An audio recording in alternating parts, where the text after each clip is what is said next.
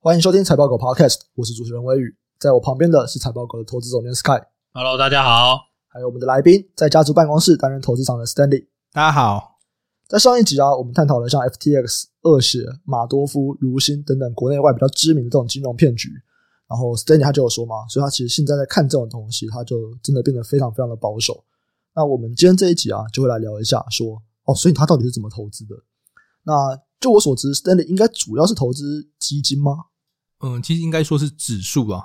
哦，那指数应该说 ETF 只是其中一种工具而已。其实指数还有很多种不同商品嘛，其实期货也是嘛。哦我只能说我的重点就是投资指数。嗯，那工具我就有比较多种工具可以选，这样子。嗯，对。好，那你要不要先分享一下说你选择投资指数的原因，还有你目前可能各种 ETF 的一些占比之类的？嗯，我们刚前面讲了那么多故事，就是说，当你越深入了解各个案子的背景，然后甚至我们过去的投资经验有赚有赔嘛，哦，嗯，这样，尤其我们又现在都到这个年纪了，就开始静下来想说，我到底要什么？那我们看了那么多统计数据，就目前看到这些资料，就告诉我们说，指数是一个第一个很难被打败的东西，嗯，那它可以长期给我们一个这个中立的一个报酬，嗯。总结我们刚前面讲这些东西，我当然会静下来想说，那我为什么不要大部分东西就放在指数上面？嗯，哦，这就是为什么我会从看个股，然后后来慢慢开始变成指数。嗯，那中间我也花了蛮多时间去研究各种各式各样的指数，就是我们所谓的可能 Smart Beta。嗯嗯，但我后来还是回归到一个比较传统的加权市值这样的指数。哦，举例来讲，可能就是 S M P 五百或者说台湾就是加权指数嘛。嗯。当然，我们也看到很多数据，就告诉我们说，其实各种的风格型的指数，它其实是会飘的嘛。今年流行可能科技，明年流行生技，对，下一年流行传产。那除非说我有那个能力去辨识今年要流行什么。那其实如果我有能力辨识，那又回到我有能力辨识个股的概念了嘛。可是产业跟个股有点不一样吧？对，可是我应该就是说，那我就要花那么多的时间去辨识说今年接下来会中什么东西。对，那我也要去承担说我今年可能。抓对了或抓错了，对对对。那我的想法就是，那我就还是回归到一个相对比较简单的模式。嗯，那再回归到我们刚刚一开始讲 ARK 那个故事，就是我如果把风险调整完之后，报酬差不多，我不一定要特别去选某个风格的东西。嗯，对。所以我现在的东西刚刚强调就是说，可能就是 S&P 500哦，或者加权指数上的东西，那占比可能已经都超过百分之五六十以上了。我看个股的东西会越来越少，除非说我发现这个个股我真的有某种。优势，嗯，除非我很确定这个优势是存在的，对，可能某某种资讯上的优势，嗯，不然我就会尽量选择指数的东西。某种资讯上的优势听起来很很暧昧哦，对，听起来怪怪的，只可意会。应该这样讲，就是说投资这种东西就是很很现实嘛，就是说你要么啊，毕竟你在产业嘛，对，你要么有在产业上面你有特殊的资讯优势，或者说你有人脉的优势，对，不然。看包装媒体，这不算是一种优势。对，对，我花很多时间看包装媒体，我花很多时间在所谓的研究产业，但其实可能只是看看新闻，这其实不算是一种优势。嗯，你只是花很多时间而已。对，所以如果不是我很确认说我可以赢大家，嗯，我就不会去做这个事情。嗯，讲一个这有点哲学，我有个理论叫做“公园阿贝理论”哦。嗯，哦，你们两个有打篮球吗？有啊，没有？你不不打篮球？OK。打我们以前打篮球的时候，都有一个传说，就是有一种人叫做公园阿贝。公园阿贝就是他的姿势不是很华丽，嗯，跑的也不是很快，跳的不是很高，嗯，可是他可能就是有一招，可能是很神奇的勾射或者很神奇的中距离靠背准，对，他就靠背准这样子，嗯，那他就可以在场上维持很长的时间。他也许不是最强那，可是他可能是第二名。嗯，然后可以在上面打球这样子，然后他也不太会受伤，因为他不用跳嘛，也不用跑嘛，他不太会受伤。没错，真的。那你说这样子的人他很厉害，可是他可能没办法打职业篮球。对，他可能，可是他可以在某个公园称霸。嗯嗯。哦，我所谓公园篮球的这个理论就是这个概念，就是说我投指数，其实我们知道指数就是一个整个市场的平均值嘛。对。那我们靠着它的低成本，你就可以维持一个相对可接受的报酬。对。但你绝对不会是最好的那个人。对。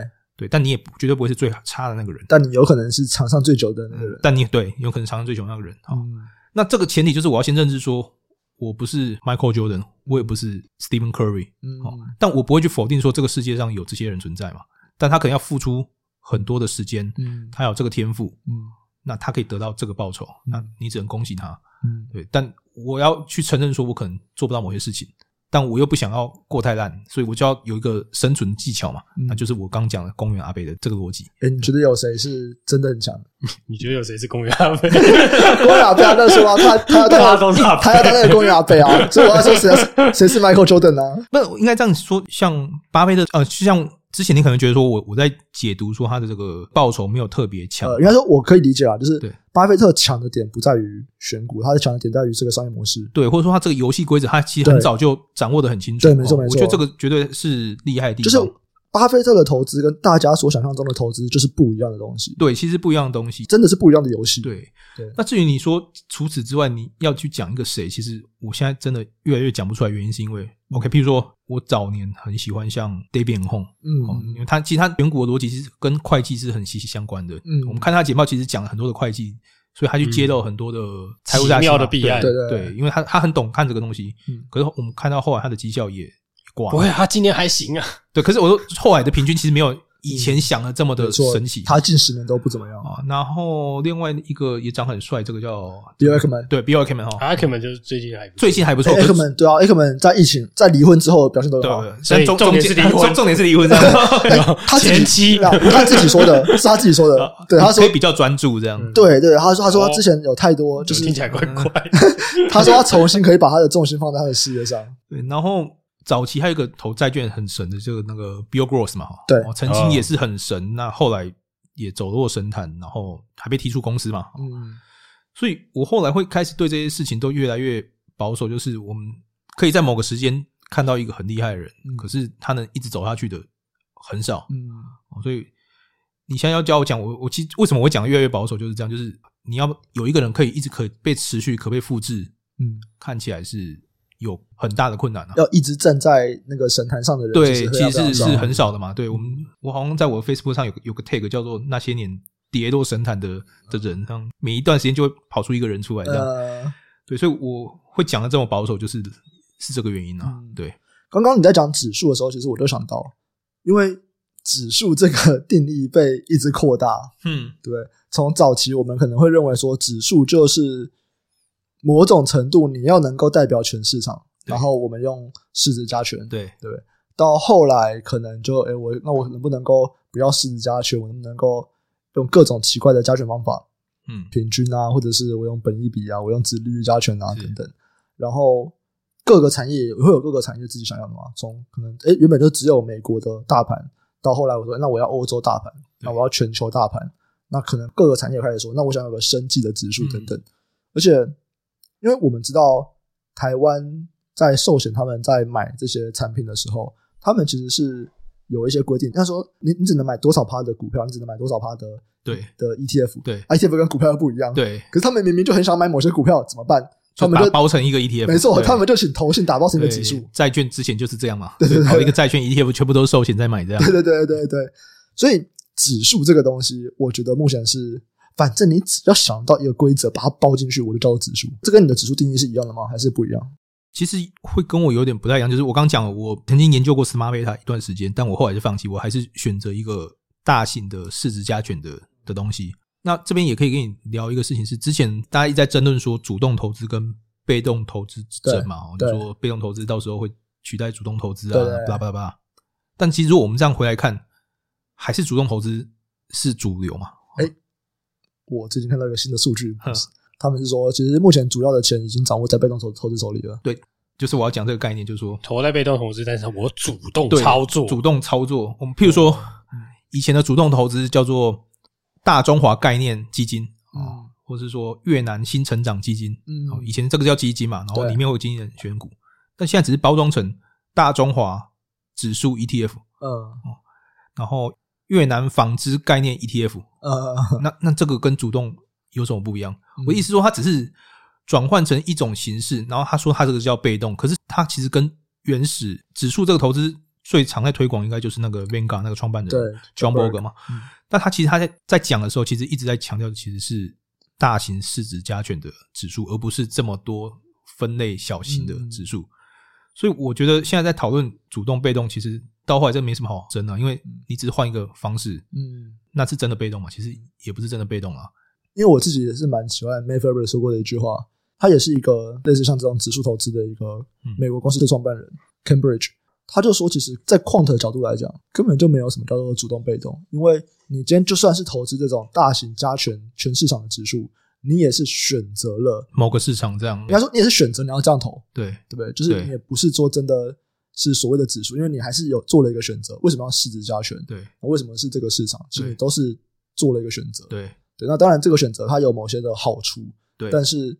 它不是真的是所谓的那么的被动，对，就是说，所以我刚刚讲的，其实我一直在讲说我是做指数投资，我没有一直强调被动，就是说，这跟媒体也有关系，就是说媒体要一个简单的故事嘛，对，所以就要讲说，反正买了放在家里睡觉，被动就会赚钱，这是媒体最喜欢的故事嘛，嗯，所以一直在冠上被动这个概念，但我还是会比较倾向把它称作是指数投资的，嗯，对，因为你看那个嘛，ARK 就是啊。他可能是选股，他其实就是选股，可是他其实也是有 ETF 啊。他就说啊，我 ETF 啊，对对对，所以他其实还是个主动投资嘛。哎，可是 ETF 其实跟指数不是完完完全不一样。对对啊，ETF 只是可被交易的一个基金。对，你如果弄出一个指数来，对。你懂我意思吗？那你就是找一个东西，嗯，你找一个准则，你知道有一个可以就就是你有一个你有一个一个方法论啊，对方法论对啊。那但如果你把那个假设我现在把我主动选股的逻辑用一个方法论，我也可以说我是指数，对对对对，我弄一个指数嘛，然后有人帮我发 ETF 啊，对，复制我这个指数的表现啊，那你也可以说我是指数 ETF 投资啊，被动投资啊。就回到这个在讲资产配置的时候，因为股票应该只会是一部分吧，对，毕竟它是波动度比较大的，对。那我们在讲指数，应该也会有不同的商品形式，例如说债券啊，或者是什么货币型基金这种东西，会吗？我其实会放一点债券啊。那债券的部分其实只会放公债，我不会放公司债。嗯，因为其实有蛮多研究已经指出说，公司债其实它的波动率跟股票差不多。哦，可是你的报酬却比股票差。真的吗？像台积电的公司债会跟台积电股票差不多？你说讲波动率吗？对啊，对啊。台积电这个我不确定，但。它统计的是美国的市场啊，哦，那为什么会这个由来？就是说，你的公司债的本身还是根据这公司的营运状况来决定你会不会违约嘛，嗯，好，所以它的波动其实会两个会连接在一起。你譬如说在两千零八年这种状况，整个金融危机的时候，公司债也是下跌的，它其实没有办法产生保护效力，是公债才有保护效力。所以如果我想要选两个东西是有互相。保护作用的话，你应该是股票加公债，而不是股票加公司债。公司债很 credit risk 的关系吧？对，因为你那个 risk premium 还是有加进去啊。嗯，所以你说投资级的也是吗？没有，不管什么级，不管什么级的，对对，不管什么，不管你是投资级还是垃圾级，还会有那个什么 liquidity 啊，或者是说还有破产风险嘛？对对对，还有很多奇奇怪怪。哎，这个东西刚好看过一个研究啦。刚刚我们讲的公司债泛指一般的公司债嘛，那我们现在提出它，如果另外一个类类比就 high yield bond 嘛，台湾可以翻高收益，高收益，现在好像不行了，现在不能叫就是垃圾债啊，讲那么多对不对？就是垃圾啊。尽管尽管会已经规定说不能讲高收益债，再误导别人，因为它就是垃圾债啊。可是它直翻就是 high yield bond 啊，你有什么办法？对啊，大家可是你如果去看那个，如果是我们刚刚提到所谓风险收益啊，就是你去看把它分成就是，譬如说它的标准差，比如说它的这个。收益啊，你去调整它的收益啊，其实 high yield bond 是一个超烂的东西，这是一个烂到爆炸。你风险调整收益是很差的，是差到一个爆炸。但是甚至有一些研究是说，你根本不需要这个商品，这个商品就是会怎么样弄烂你的投资组合啦。对，我记得在大概疫情爆发前那个时候，其实有蛮多 KOL 在推公司债，高收益，对高，尤其是高收益，你一定需要它的这个它加码的这些利息嘛？它为什么利息会这么高？因为它承担风险嘛，对啊，你的风险特别高嘛，它只是说它爆掉就不会给你跌什么十趴啦，没有再给你跌十趴，然后只有全爆而已啦。所以指数的股票 ETF 跟公债就是你的两个，我的两个主要对主要东西去配置这样。哦、对、嗯，那像从去年下半年了，对，就是在股票市场上面，其实波动就变得蛮大的。是。当然，我们会讲上涨的是它的下跌，不然如果真的讲波动大的话，其实一直往往上波动，大家都开心，大家都哦，今天又往上波动了。其实想想不觉得很有趣吗？那大家在讲波动大，都在讲下跌很多。对，怎么上涨很多的时候没有人在说？里面这样，对啊，上涨很多的时候没有说，哎，今年涨一百趴，波动好大，没有人这样讲。我好波动，我好开心，对不对？好好兴奋啊！不管怎么样，今年对股票投资人来说，并不是很开心的一年。对。那你在投资指数的时候，你会有就面临到这种要换部位啊，或者是在操作上面，你会觉得你会需要做调整吗？其实我现在的做法，这部分的调整就很少了。那先来讲一下，我这样做之前有个前提是，我要自己知道说我长期要拿多少的报酬。那其实我们大概知道，指数长期报酬也许就是八到十个 percent。所以呢，今年发生这个状况的前提是你之前已经享受了几年的高收益，因为前几年可能你的收益都是二十个 percent，所以你本来就应该要知道说，你有一年一定会遇到一个不可能不止一年，可能一两年、两三年，你会有一个下滑期，然后到时候平滑回来，你就是落到六到十个 percent。对对对，那这也会牵扯到我在排，可能是这种叫做预投资预算，我就不能把前面多赚的当成是应得的。对，你要有拨出一个额度来抓，说之后会吐回去。好，这可能会有人想说，那我前面如果赚二十趴，我就应该预期说之后会会下跌，你开就可以先降降部位嘛，哈。呃，但投资这个东西有时候困难的地方就在于。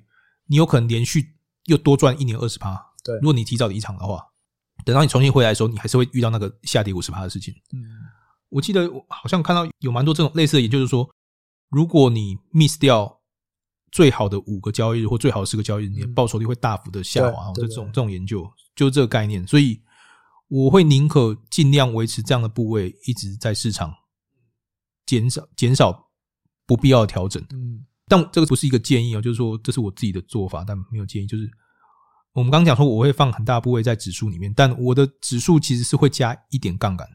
嗯，我举个例子，譬如说，如果我觉得现在这个市况是比较低迷的，我觉得这边是可以加的。嗯，我可能会做到可能是一百二十个 percent 的部位。你是用什么方法做？我是用期货，应该这样讲。大家对期货它有个概念，就是说他觉得期货是个高风险的东西嘛。嗯，但其实期货假设台湾现在是一万五千点好了。嗯，好。那我们做大型台指期货，它其实一一个一口期货的名目市值就是三百万，嗯，一点是两百块嘛，哦，所以一万五千点就是一万五千点就三百万这样。假设你准备三百万，你只买一口，嗯，你其实没有任何杠杆的，嗯，对吗？嗯，那其实台湾现在保证金大概只要十几万块，嗯，所以你十几万放在保证金，你可以存两百八十万在定存，对，那你就是维持一个一倍。杠杆的指数，对，我是没有做任何超出风险的事情，这样懂懂我在讲的意思吗？我懂，我懂了，就是你那笔你不是真的拿那么多钱去买，而是你就是会就 block 一笔钱不要动它，就你准备金，准备金，超额准备，对对，就是那笔钱不是给券商，不是不是给交易所，就是自己就知道自己要 block 住。那杠杆其实是你自己个人在控制嘛？对对对。那为什么期货大家会觉得风险很大？是因为多数人他就是有十几万。就冲去买一口期货嘛？对对对对，那你当然输赢很快啊。嗯，所以大家会认为说期货高风险是这样来的，但不是这个产品本身带来风险，是你选择你多少的杠杆。我这回到我们前面一集的讨论，就是说我要赌多大嘛？对。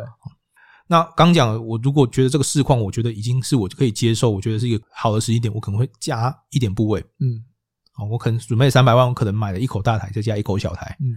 那如果我觉得高的时候，我也不会全出场，我可能就是把我的部位降到百分之九十、百分之八十，嗯，降低一点。但我刚讲了，因为如果我 miss 掉最好的五天，我的报酬会大幅下滑嘛，对，哦，所以我也不敢确认我这个判断是对的，所以我只敢做些微的调整，哦，所以我做的调整其实是比较相对比较微幅的，这是第一点。第二点，因为我刚刚讲我有股票跟公债嘛，哈，对，所以我会做另外一个事情，就是再平衡。再平衡，简单讲就是说，假设我想要维持两个部位是各一半，五十五十，对。假设现在股票大跌，通常啊，股票大跌的时候，公债会上涨。今年当然因为今年很特别，对，是股债双杀嘛，哈。我们先讲，假设像疫情那个年代好了，疫情那个年代就是股票下跌，然后公债上涨。那这个时候，我认为这是一个异常状况的时候，我就会去把公债的部分部位获利了结，去回补股票。嗯，所以我就会买到比较多的便宜股票，嗯，然后降低一点比较贵的公债。对，哦，这就是一个再平衡的概念。对。对，所以我大概会做两个事情，第一个就是再平衡，第二个就是说我主动去判断要不要加部位。可是这个加部位我会加的非常不会偏离太多了。对，那我也没有建议这个样子的做法。这样，哎，那我先问一下，你再平衡的频率？因为一般来说，如果我们去买一些 ETF 这种比较偏向于被动投资的这种东西，他们会有一个规则，我就是每一季再平衡，或每半年再平衡。你自己会是有一个规则吗？还是你凭感觉？呃，基本上我是一年。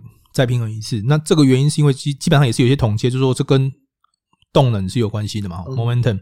那他们统计出来，你一年做一次的效果会相对是好的，但不一定是最佳。但这牵扯到说，你越长在平衡，你有越多的摩擦成本嘛。对，所以我决定就是不要那么长调整。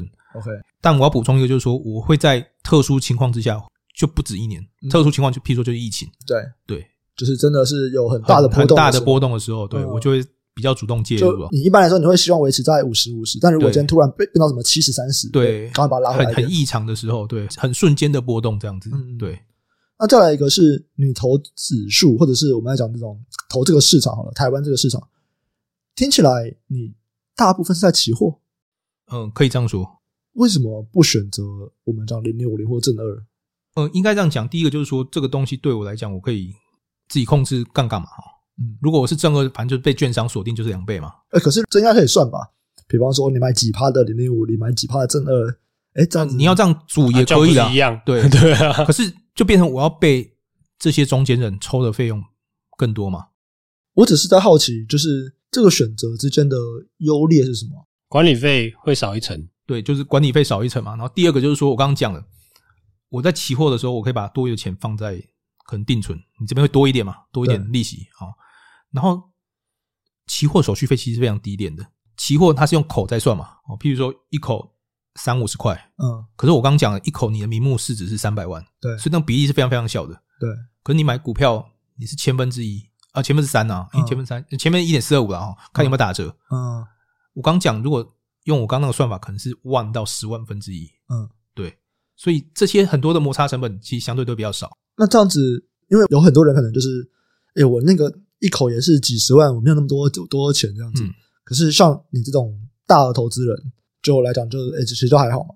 那对大的投资人来说，有买零零五零的好处吗？还是就没有了？你是说投资机构吗？还是说是个人？就是假设今天有一个也是在管很多钱的，可能在。帮他家人管钱这样子，嗯，然后他也想说，哎，好，那我也要来投，就是台湾的大盘，嗯，他应该要买期货，就像你一样，还是我我觉得应该先还要讨论这个架构有点复杂，就是他是个人还是公司？假设是个人啊，因为零零五零会配息，所以配息会有税，嗯，其实期货是没有配息这个概念，期货是扣在价差里面，对，所以你会用价差的方式赚回来，对。那目前期货交易所得免税。抓到零零五零到底有什么优势？听起来都是期货比较好啊。但零零五零比较简单嘛，所以我也没有特别要建议大家说去用期货，因为期货这个商品它是有一点一定的专业的，嗯。哦，然后你也不能丧失理智，嗯，因为它其实它给你很多的选择嘛。没有期货还要 roll 啦，你对，你你要定定期定期还要去转换，对，你要转仓嘛，对，要转仓。哎，对啊，像你这样期货的话，你是买月的吗？嗯，我是买近月的，台湾是每个月算的哦，国外是每三个月算，所以每一年转四次，嗯，对。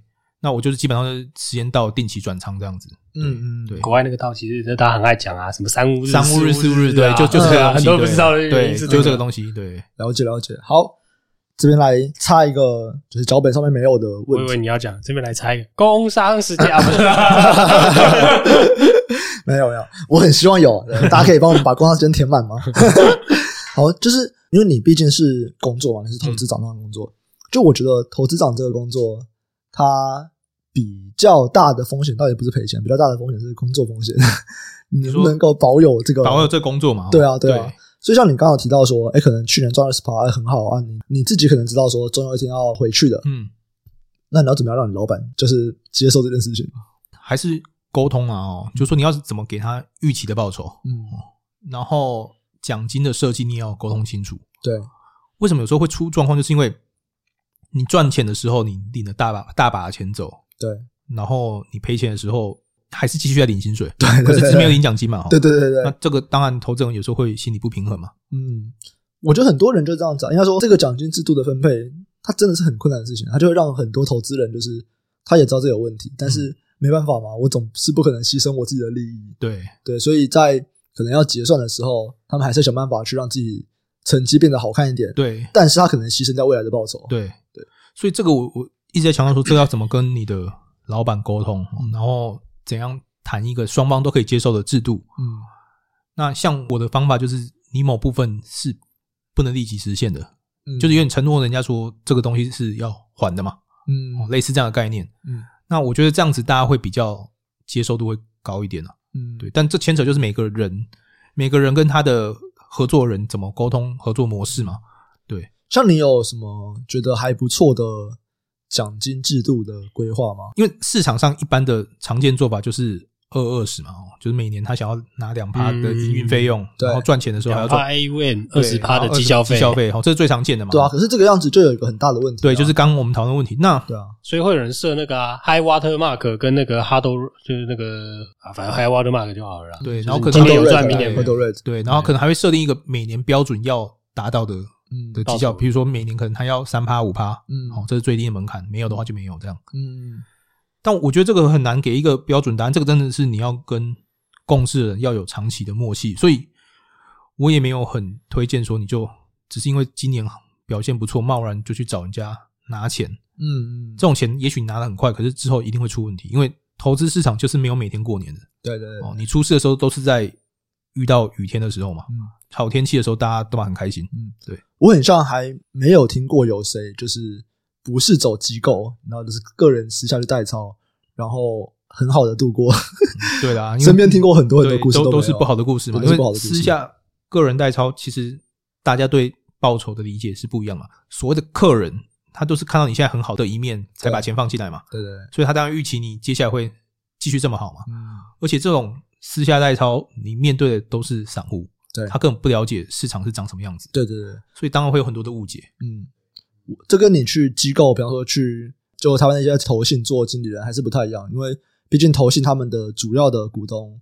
都是专业的人嘛，对，主要都是专业的人，所以他知道什么是好年冬，什么是坏年冬嘛，对，所以他可以相对比较能体谅你嘛，对对，对，他知道你什么时候可以把钱赚回来，什么时候是一定会遇到的辛苦期，嗯，而且买的散户他比较会把它当做一个，这个蛮神奇的，就是他们去买这种基金，真正的基金的时候，他们会比较有一种说啊，这就是金融商品嘛，比较能接受，对。可是当我给一个。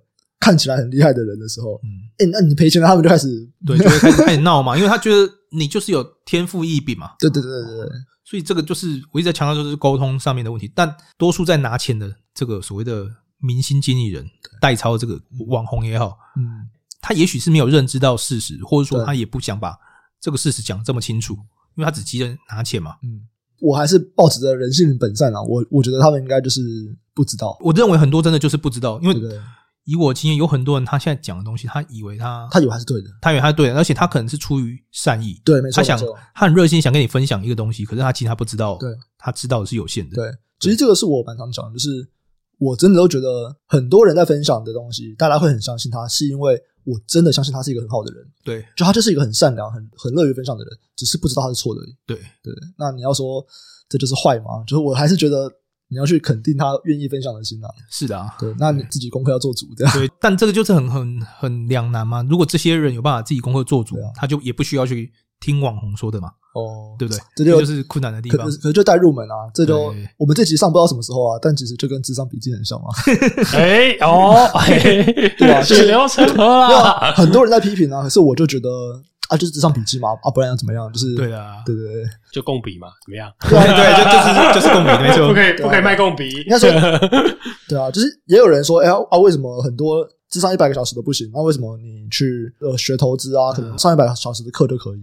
那我都觉得啊，就是经验分享嘛，就是大家要自己要有能力判断啊。对对，他也没有要害人啊，但少数有些他的确是自己知道不足，还硬要出来收钱，那是一回事啊。我觉得这种人都很难。真的找到诶、欸，就是我还是觉得不知道为什么人会有那种感觉，你知道吗？嗯，你到底是不是一个好人？你到底是不是真的心存善念？嗯，我觉得这件事情人真的是有感觉的，是人没有感觉的就只是聪不聪明而已，对，就就只是对不对而已。嗯，可是你今天就是一个，我就是要弄得很故意要来骗你。我自己在看的时候，我觉得很像他都没有多成功诶、欸。啊，这次你没有遇过，我我觉得甚甚至有有时候状况应该说，这个人已经。骗到自己都相信自己了，对啊，对，所以他是不是在骗人？也许他也没有在骗人，因为他已经连自己他都骗过自己了。对，所以你会有这种感觉，就是说他，诶，他其实他没有在骗人。嗯啊，总之，我觉得这个东西就是困难的地方，就是一般人他没办法去辨认这个知识的含金量多少。对，是。然后多数人他也没有时间去看这些，不管是论文也好，或者说比较经典的书籍也好，嗯，他只想得到一个快速的答案嘛。嗯，所以为什么近年有一些概念其实很容易被接受，比如说像存股。哦，因为听起来很容易被接受嘛，我就是存钱，对，变成存股票嘛。这些终端的，嗯，要叫消费者或投资人，他其实他根本不知道他在做什么事情，嗯，对，他也没有时间去研究那么多，他只是想知道说，你可不可以告诉我一个简单的方法，我只想赚钱，嗯，我只想赚的比薪水多，嗯，然后可以及早退休。对，对他们想到的东西其实很简单。嗯，好啊，那回到就是我们的资产配置这边，实际上今年刚有提到嘛，就升息的状况其实算是蛮快的，啊，所以也有像 T F I X 这种利率避险的主动型 ETF，就有蛮多人去买。那其实像这种东西，就是各种在市场里面啊，你在赌的东西各种都有，各种都有。对，我们在赌波动度啊，嗯、就是那个 VIX 嘛，对。然后我们也有在赌像这种哎升息啊，对对，就是赌各种东西都有了。那像升息，它其实是一个应该说大家都知道会有升息的状况，嗯、对，只是不知道升几次或者是升多少。对，对，那你会针对像这种事件去买这种产品吗？嗯，其实还是不会。我现在的做法还是回归到真的是很简化的做法，基本上我就是指数，然后长投。譬如说，你刚才讲这个这种主动型的产品哦，之前有一个很有名的，就是那个 XIV。嗯，做空 VIX 的对对的 ETF 嘛，曾经有一段有人在赌波动度，也会有人去赌，跟你对赌啊，对对赌嘛，就跟有 ARK 就会有 SAC，对，SAC SAC 很屌，对对。那像那个东西，曾经有一段时间它是很风光哦，一直赚钱，一直赚钱，但直到某一天它就突然变悬崖式的坠落嘛。所以其实我对这种东西都是保持比较排斥的哈，简简简单说就是比较排斥。所以我一直在强调说，我还是回归一个比较大型指数的东西，比较简单的东西。就回归到我刚刚讲公园阿贝的概念嘛，没有啦。这边比较有趣的是说，今年刚好股债一起跌啊，嗯，这其实应该是这几十年来蛮少比较少见的状况。真的吗？但二零二零年那个只有一个礼拜而已，对，那有一个礼拜市场失灵，liquidity 有问题。那个时候是什么都跌，什么都跌，对对对对，黄金也黄金也跌，对对。但是那个礼拜很有趣，那个是流动性资金，那不一样。可是今年这个股债双跌是应该是几十年来很少见的状况。真的哦，你怎么看？因为我记得，应该也是 Matt Faber，他有提供一张图，他说其实股债同步在历史上面其实不算少见。哦，应该说同步不算少见，但跌幅这么多，同跌很少见吧？不不，同跌其实没有那么少见。就是他讲的那个东西是说你的相关性，因为很多人都误解说以为股跟债的相关性是负的，但其实它不是负的，它其实有很长一段时间是正相关。嗯，所以它可能会同涨。嗯，哦，但今年会比较特殊，是因为跌幅都很大。嗯，好，所以大家会觉得说这个很很意外，但。我现在的思维逻辑应该这样，就是说，我们的经济跟全球央行放出来多少钱有很大的相关。对，所以呢，我的部位一定要有三种东西，一种就是股票，嗯、一种就是债券，嗯，一个是房地产。哦，有房地产也有，哦、可是我是自住啦，哦，是自住，你有有个房地产嘛？嗯，那原因就是因为央行的钱势必会跑到某个地方去。对，那可能会跑到小东西，小东西可能是不管是币啊，或者说艺术品啊，或什么，anyway，、嗯、但我把主要的资产还是放在大型的东西。嗯，大型的水池就只有三种嘛，一个就是股票市场，一个就债券债券市场，嗯、一个就是房地产市场。诶，为什么没有货币？货币你指的就是货币型基金吗？对，但货币型基金基本上就是现金的概念。货币型就是在赚利率啊。对啊，就是基本上就是现现金嘛。那你基本上跟定存是。一样的概念，可是它可以到很多诶、欸，汇纳量大而已啊。对，但是它但它基本上就是利率不会到，不会特别大。对，但它基本上基本上就是现金嘛。因为像中国不是可以到五到七趴？没有啦，没那么高。现在应该三四趴，现在应该没。你说说那个很多上市贵公司会公告处分什么理财型商品嘛？那个就三四趴，它这个等于就是九十天，譬如说商业本票对拆啊的概概念，这样这样子。对对，所以其实没有那么高。那我的概念就是说，不敢说我的逻辑对的，就是说。我逻辑就是钱会找个地方去，对哦。那我不今天不知道这个钱会放在哪边，但我该要有的东西都要有。嗯，那我也不去赌哪个东西是最好的。嗯，但只要资金变多，我总要有个东西是增值的。那我整体资产的增值幅度不要低于这个现金增加的幅度。现金指全球央行的现金啊的资金啊。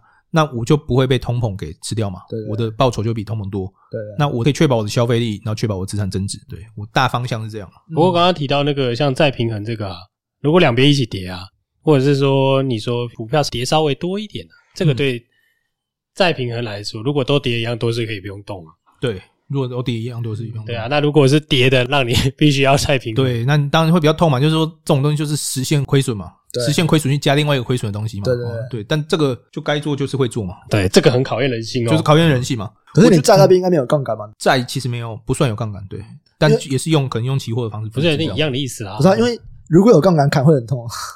不会啊，它保证金那么多，你保证金来看就好了。对，你用整个 portfolio 来看的，还是用整个 portfolio 啊？对，所以我刚刚讲杠杆其实开得很低嘛。我觉得那是一个你怎么去执行这套准则的一种，所以说算是心法吗？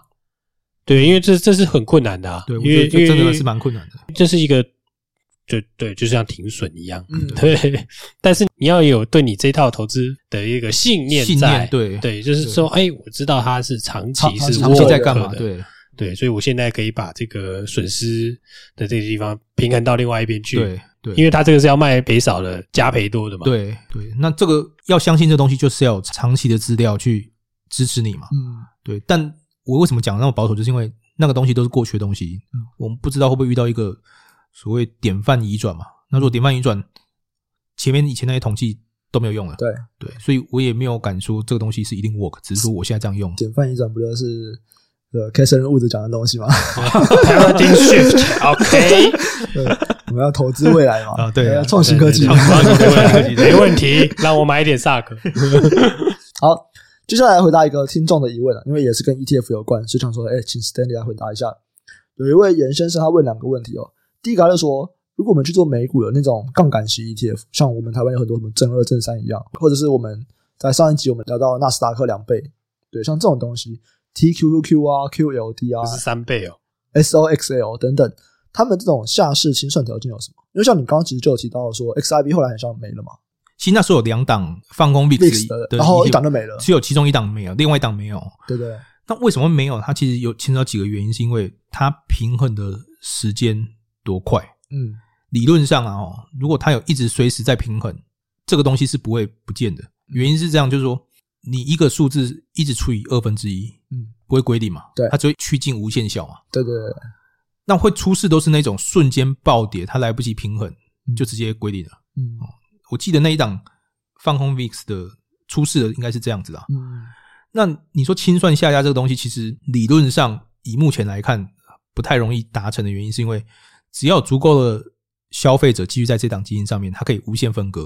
嗯，你市值是在缩小，可是它就一直无限分割嘛。嗯，只要还有一定的消费者在这上面，就可以继续存在。嗯，会清算下市的通常都是因为使用者已经不够了。嗯，啊，另外一个可能出现问题就是像。石油了啊，净值偏离太远了。对，那个净值已经瞬间变负的嘛，是没有人遇过这种事情嘛。嗯，大概我的印象中，目前看到的是这样子才会发生啊。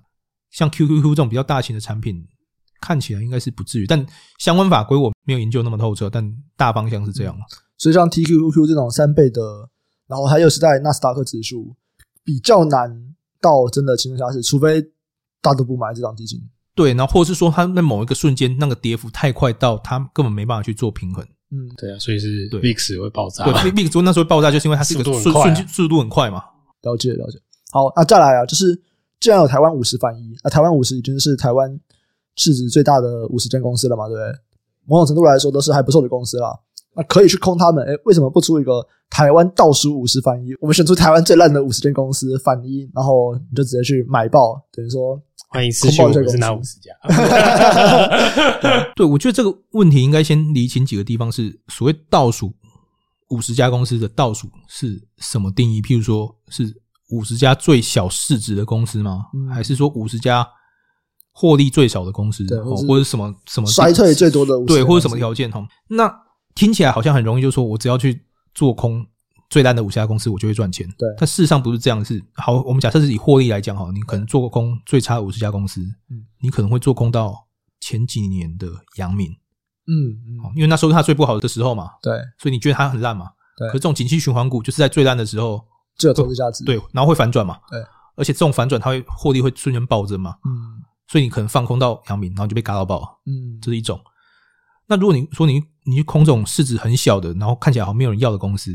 你可能空到一个准备被借壳的公司，嗯，它目前它的价值你看起来好像很低价值，可是因为它已经都清得干干净净的，随时放一个东西进去，就马上价值恢复了嘛，嗯，所以你跑去空它又被嘎爆了，嗯，所以投资为什么会这么复杂？就是因为你以为很烂的东西，可能它价值随时随地都会回归回来，嗯，对，所以这个我觉得这个概念不是那么简单就可以说的，就可以定义的这样，对，嗯。就是我觉得在这边当然是有没有人买。那呃，我们先不管台湾五十反应的存在，可是我们说台湾最烂的五十间公司，你去空它就会赚钱。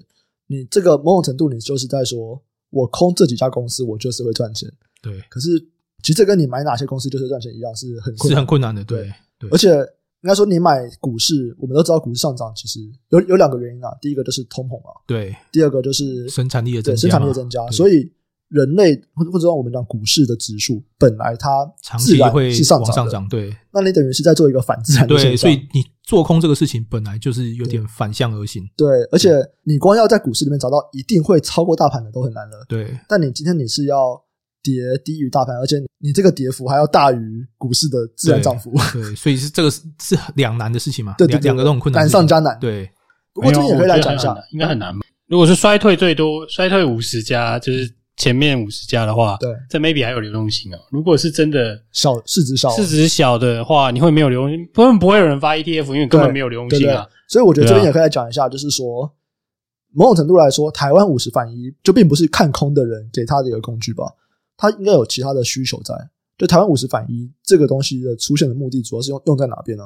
当然，我觉得还还是做空人需求，但后来被更多的人拿去应用，譬如说外资机构啦，啊，机构它可能做各式各样的套利，或者说规避央行的某种行为，或者是那个、啊、股票型基金，嗯，我理论上不能做空啊。对，出现了台湾五十反一，你可以，yeah、你是买一个正的东西去做空，对 对对，对。那譬如说央行这个问题，就是之前外资很多钱。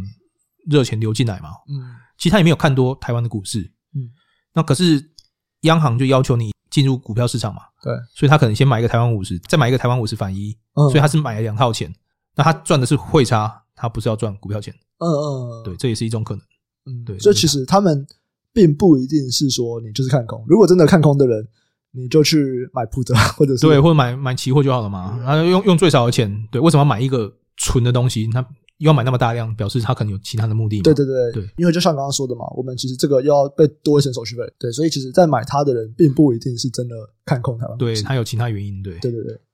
好，那我们这期啊也可以来讲一下相关的一些展望。就 Stanley 在二零二三年的操作规划是什么？你有想要改变什么东西吗？以现在这个位置哦，我相对会比较积极一点哦。那原因就是因为我们常会讲这个东西叫均值回归嘛。嗯。跌升就会有一个。利差，哎，不能说利差，就是我有个价值出现了，嗯，所以这边就有可能会像我刚刚讲那样，就是我的部位可能会放大到一百一十 percent 或一百二十 percent，可能会这样，但毕竟这这是一个公开的 podcast，我还是没有特别鼓励这样做，这是我个人的选择，这样子，对，没问题。那再来聊聊投资行为上的问题啊，你觉得什么样的人适合去做这种指数的投资？这就是一开始我讲那个公园阿伯的故事，就是说你想待得久，对，然后你要想。你到底有什么优势？嗯，如果你真的能中场投三分球，你真的能跳起来滞空三秒钟，嗯，你当然可以做这个事情嘛。现在问题是在于，你其实根本没有这个能力，然后你自以为有这个能力，然后跑去做这个事情，等于在白白白浪费钱嘛。嗯，但这个哲学其实我觉得是，这为什么我说这是个哲学问题哦？因为每个人的选择不一样哦。譬如说，我为什么我会选择这样，是因为我先问我自己，为什么我要投资？我投资就是为了要想过好一点的生活。对。这这是第一个目的嘛？对，那我不是想要花很多时间在上面，嗯，花时间不应该是我的目的，嗯，我获得好的生活时候才是我目的嘛，嗯，所以如果有个方式是可以让我花少一点时间也获得 OK 的报酬，那这就是我选择的路，嗯，但为什么说这是哲学？是因为就跟打篮球一样哦，有些人打篮球不是为了要球投进哦，对，他是为了帅哦，周杰伦说的嘛，周杰伦说 我打球不是为了投进，一定要一定要帅哦，对吧？对对，所以这个东西是不是每个人？可以接受的。我讲一个我自己亲身的经历哦，就说我有个亲友，他对股票也蛮热衷的。嗯，他每天都会买《工商经济》，每天买啊。嗯。然后这种各式杂志他都会看，嗯，非凡、东升财经你都会看，所以对这些新闻都如数家珍。嗯。然后我就看他这样进进出出这么多年哦，他的部位没有增加，也没有减少，也蛮厉害的。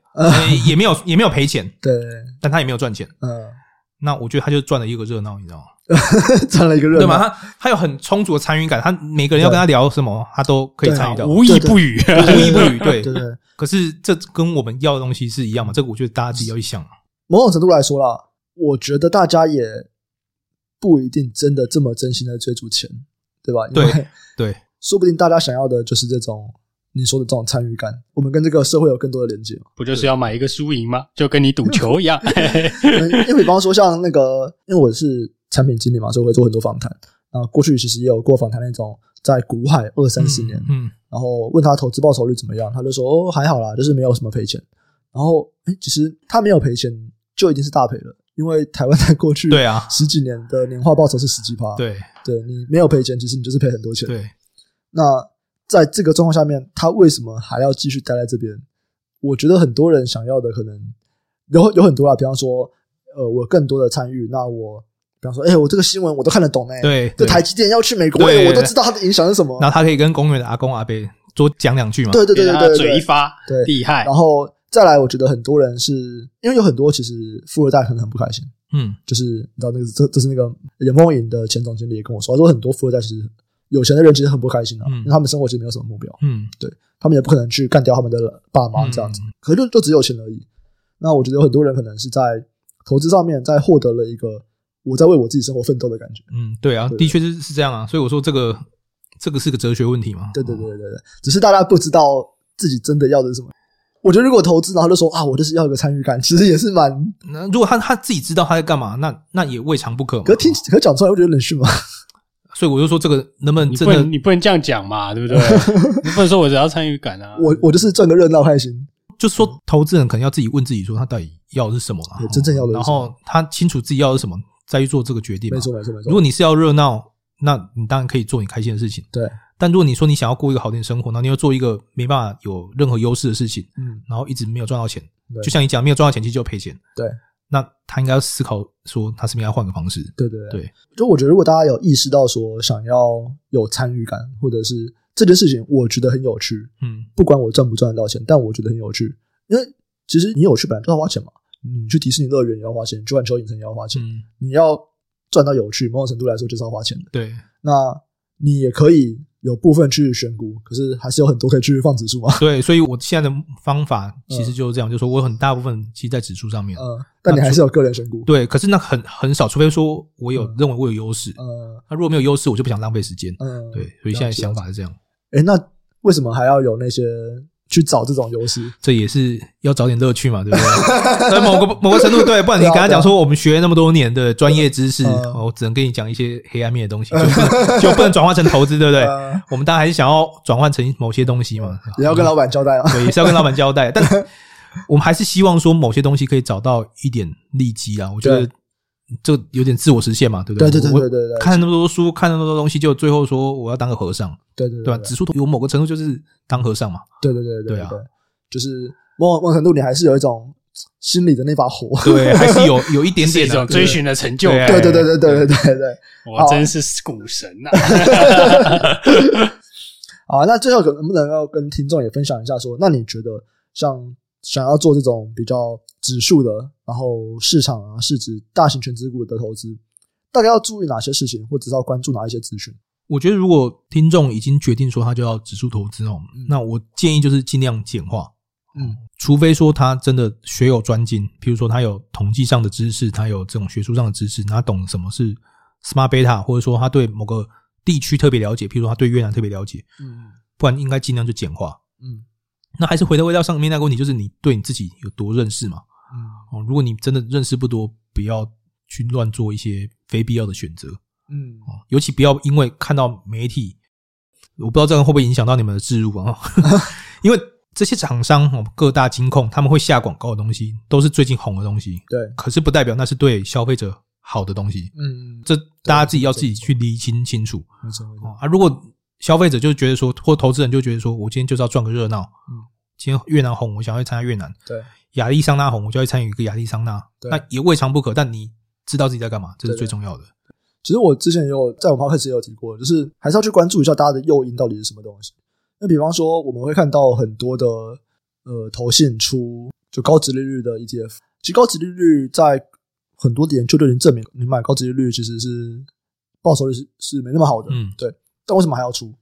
那你说，哎，这些人就是要来骗投资人钱吗？其实也不是，因为投资人想买，他们就出给投资人。对啊，就是有这个需求嘛。那有些人就是喜欢看到定期有钱拿到嘛。对对对对。甚至其实我们常看到广告，就是这个配息来自于本金嘛。对啊啊，还是买啊。文字也写在那边，他没有骗你啊。对对，他有有秀出来嘛。可是投资人还是很一窝蜂会追捧，就是大家对定期可以拿到东西这个感觉，可能在心理上有一种掌握感吧。对对对对，就是。我先给你一百万啊，你每年给我一万块。对，可是一一万块是来自于那一百万，他觉得很开心。朝三暮四，对 这个朝三暮四对，那这个我们在一些什么猴子的研究行为上面，其实就已经证实的确会有这个状况了嘛。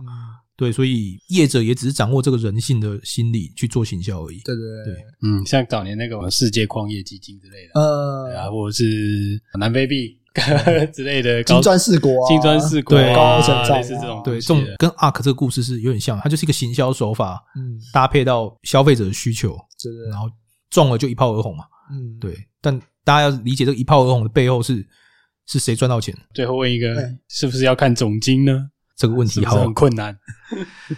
好大，好 好难回答，是不是觉得啊？多多少少关注一下，我我多少会关注啊，但我一直强调说，我现在到我现在这个状态，我就是越来越觉得很多事情是我无法掌握无法掌握。对，我从上半场的节目到现在，我一直在强调这个概概念，就是我已经觉得太多事情是我无法掌握，甚至我其实，在产业也待那么多年，我已经算是很低一线的。我看到那么多的事情，嗯，但其实很多事情的演变跟外面大众所理解的是不一样，它中间是很很多的曲折。曲折完之后，可能是一个好的结果，但跟原本大家外界想象是嗯不一样的路径。对，但外面大家只会用结果论来看嘛。那以我是个参与者，我当然会用过程来解读这一切。那你就会知道说这一切有多不可掌握。嗯，对，所以观点很不一样啊。其实这边也可以再延伸一个接受接受未知嘛。对啊，嗯，这边也有一个很哲学问题，因为比方说像广义相对论的发明嘛，还是对，就大家都说它就是个必然。就今天不是爱因斯坦，也会有别人。那中间，爱因斯坦他也可以说他发现这个东西，嗯，是经过了多少的曲折，嗯，那可是就算不是他，也会有别人。你刚刚讲说，我看不看总金？我回一个问题，就是说，就好像你像这个，今天我们的投资的报酬会不会是个必然？嗯，这必然可能就来自于两点嘛，一个就是整个世界的生产力的成长，对。然后跟我们现在现在我们所在的这个资本社会对对资本社会的样子哈，对对。那也许我什么都不做，也有赚到这个钱。对，所以我现在就一直强调说，也许静下心来你会发现，其实我们做很多事情，其实不一定有那么大的加分。嗯，哦我我再讲一个，这个这可能是个笑话哦。有三个人他搭电梯要搭到一零一，电梯往上嘛，一个人在里面开合跳，一个人在里面俯挺身，一个人在里面挥拳，三个人都搭到了一零一这样。第一个人说：“我能上到一零一。”的顶峰，嗯，就是因为我在做开合跳，嗯，一个人说我在做俯挺身，所以上了一零一，另外一个说我在挥拳，嗯，但我们现在听当然都很荒谬嘛，嗯，是因为电梯在动嘛，对，就跟这个指数的成长其实来自于这个经济的巨轮，对，就我在讲这个笑话，就在讲讲讲这个概念，那我们能不能自己认清说我们到底是为什么会获得这个收益？对，我觉得这跟我们刚讲的问题其实都重复嘛，就是。我到底是来赚热闹的，我还是要我来赚成赚这个收益的？嗯，那我要用什么方法？其实都是一样的的精神嘛。嗯，好，所以这个是你会觉得说，哎，那总经对你来说可能就是也不用跟他太细，你就是真的去了解说这些收益怎么来的就好吗？对，我以前曾经也花了一段时间在蛮长一段时间在看这些东西，那我只是觉得。后来得到一个结论，就是啊，反正都看不惯艾谢克，啊，不如问他就好。也这也是一部分，是不是？他现在都拿来讲那个，你知道吗？就是说什么哦，你觉得底部到了没？没有，那个 Stanley 打电话给我，就告诉已经点很多了。我就是当年那个 Stanley，对不对？他打电话你就嗯嗯，应该可以再加一笔哦，对，就是底部了。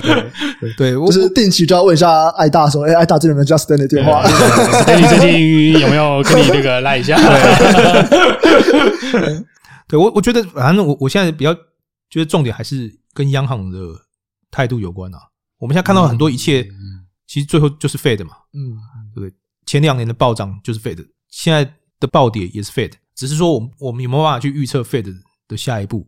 而且这 Fed 下一步还要预期两步，是市场预期 Fed 会怎么做的预期，对，所以总共是两步嘛。简单来说，我预判你的预判，对，我预判你的预判，这是天才啊！对，但我认为这个。很难嘛，所以我越来越保守这一块啊。对，嗯，好，没问题，非常感谢 Stanley 今天给我们宝贵的见解。那我们也回顾了一下，可能他在投资这个指数啊，他的想法的转折，以及如果也想要做这种投资的人，应该要怎么样去操作。那今天节目啊就先到这边。如果对节目有任何的意见，欢迎在底下留言，或是给我们五星好评支持。如果有业务合作的需求，也可以在联络我们的资讯栏下面有一个合作联络信箱。那感谢大家收听，我们下期再见，拜拜，拜拜。